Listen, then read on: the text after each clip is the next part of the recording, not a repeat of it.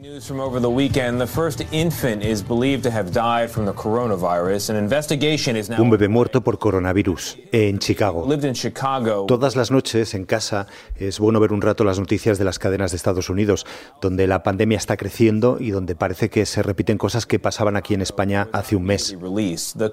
Pero esto es nuevo. Los niños de cualquier edad son tan susceptibles a la infección por este coronavirus como cualquier otra persona. Por lo general no desarrollan síntomas o son muy leves si lo hacen. Esto no quita que en un pequeño número de casos los niños puedan sufrir una enfermedad relativamente grave. De hecho, se ha publicado muy recientemente eh, un estudio de China en el que de unos 25 casos de niños hospitalizados, más o menos la mitad tenían menos de tres años y de estos de menos de tres años, eh, dos fueron casos críticos, con lo cual, aunque es un estudio con pocos pacientes, porque hay muy pocos niños que hayan requerido hospitalización, lo cierto es que parece que, que dentro de los niños, digamos entre cero y tres años, parece que pueden tener algo más de riesgo, siempre, siempre muy bajo. Sonia Zúñiga forma parte del grupo de investigación del coronavirus en el Centro Nacional de Biotecnología del CSIC. Entre otras cosas, están investigando una de las vacunas contra la COVID-19. Hoy queremos repasar con ella las preguntas que estos días nos habéis hecho llegar. Pero antes, Sonia, vamos, si te parece, a darnos un paseo por el centro. De acuerdo. Hace unos días estuvo allí eh, con vosotros Virginia Martínez, periodista del país. El centro está dentro de la Universidad Autónoma de Madrid, en Canto Blanco. Eh, nos acompañaron a la primera sala, al laboratorio del nivel 1 de seguridad, donde realizan los estudios genéticos de los distintos tipos de coronavirus. Ahí simplemente los investigadores llevan una bata blanca porque no hay un contacto con contenido viral. Hacen estudios del genoma, pero no hay un contacto directo con partículas eh, que sean peligrosas. Y ya en el nivel 2 trabajan con coronavirus, son coronavirus que no son peligrosos para las personas. Hay como unas peceras de cristal donde dentro manipulan las células infectadas con coronavirus, pero simplemente llevan una bata verde y unos guantes, pero no tienen que ir vestidos completamente protegidos.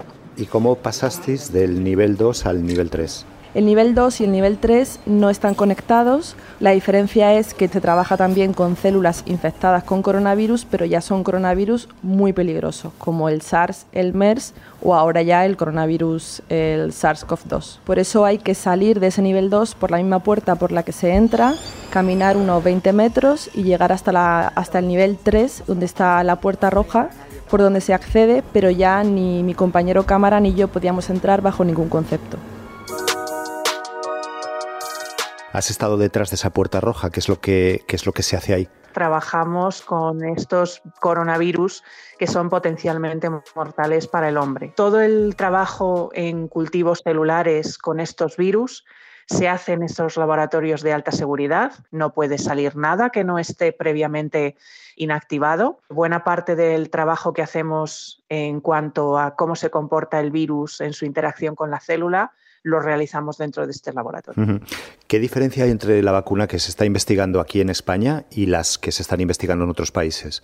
Lo que haremos será tener primero una copia sintética de este nuevo coronavirus y después haremos modificaciones definidas, no al azar, en el genoma del virus, eliminando todos los elementos que hacen que el virus cause una enfermedad severa. De manera que al final nosotros reconstruiremos un virus que estará, de alguna manera, será defectuoso y no cause enfermedad.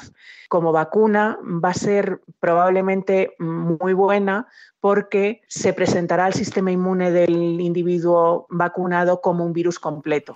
Siempre los investigadores nos decís que hacen falta meses, incluso más tiempo, a lo mejor hasta un año para poder conseguir una vacuna.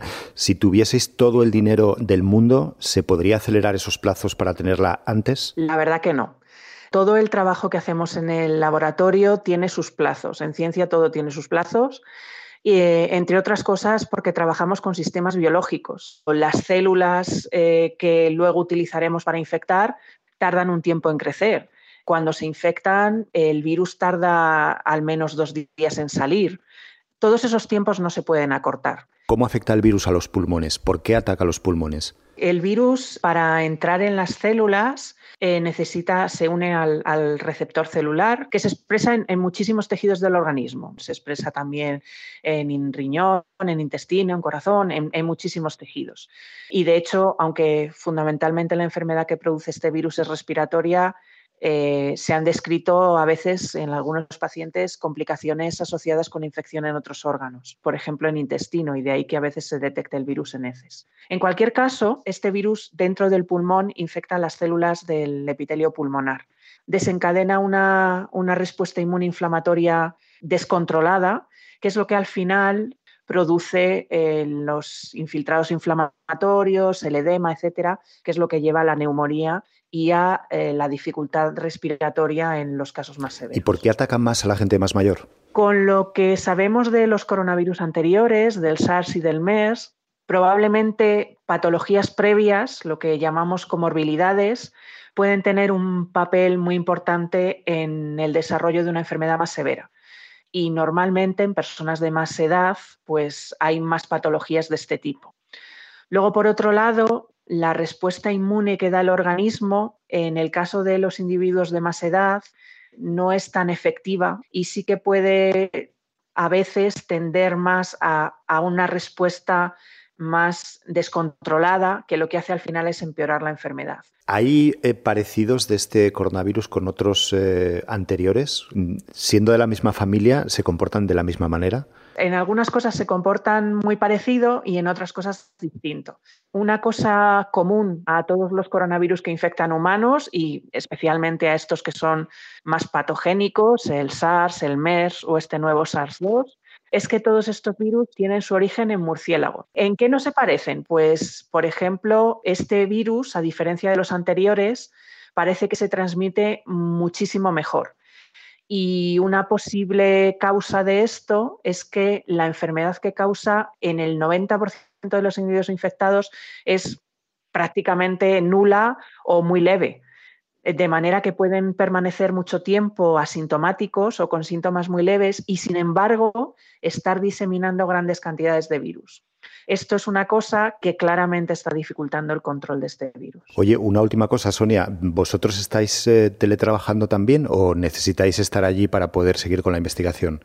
Nosotros, desde luego, en el laboratorio necesitamos estar allí mm, con la pipeta y los tubos de ensayo. Ahora en esta semana estamos teletrabajando, que siempre hay trabajo que hacer, pues siempre hay cosas que leer, experimentos que diseñar, proyectos que revisar, mm, informes que entregar, pero sí, por supuesto, fundamentalmente el trabajo se hace en el laboratorio. Esto es Crónicas de un virus. Soy Carlos de Vega. En los mandos está José Juan Morales.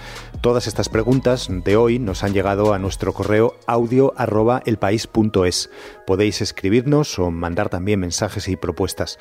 Queda un día menos, mañana pasarán más cosas. Gracias por escuchar.